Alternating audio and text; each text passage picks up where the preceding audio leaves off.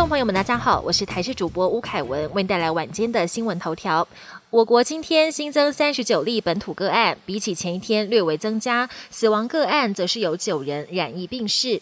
由于疫情逐渐稳定，不少业者也希望中央可以尽快的定出解封时间。指挥官陈时中回应，大家都可以先做准备，未来也会根据疫情变化做决定。针对台大工位专家提出，目前台湾的 Rt 值小于一，已经可以进行解封。陈时中则说，从目前的监测结果发现，我国的 R T 值落在零点六九，但对于疫情警戒等级标准，则是还要再做思考。疫情冲击，不少劳工收入都受到影响。劳动部宣布扩大纾困，自营作业者或无一定雇主之劳工生活补贴，再纳入一百零九年度个人各类所得总额未达四十点八万元及持永久居留证者，八月九号前登录账号都能请领，估计将增加六点三万人受惠，最高可领三万元。而针对打工族的一万元补贴，领取条件也放宽，从原本规定四月三十号当天。有投保就业保险者放宽到整个四月，只要有一天投保就能领取。这个部分十二号会开放申请。国内这波本土疫情，不少人把原因归咎于指挥中心在四月中将机组员隔离检疫时间缩短为三加十一。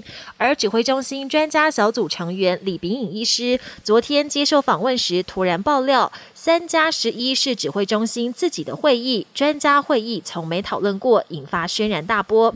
台北市长柯文哲直言，有执照的医师都知道三加十一违反潜伏期。而李炳颖今天澄清，本来就没有规定哪些事一定要在专家小组讨论。陈时中则说，没办法回忆过去一年所有的会议内容，但会负最后责任。国际焦点：新冠疫苗除了能预防感染之后不会演变成重症，还能治疗后遗症吗？英国染疫者现身说法，尽管康复好几个月，仍深受后遗症之苦，强烈胸痛跟倦怠感让他无法正常生活。接种疫苗之后，后遗症改善了。而英国最近也针对九百名染疫者进行调查，这些人都有后遗症，但是打过一剂疫苗之后，有近六成表示后遗症获得改善。新冠疫情持续延烧，如何避免爆发社区感染、阻断传播链，是各国面临的难题。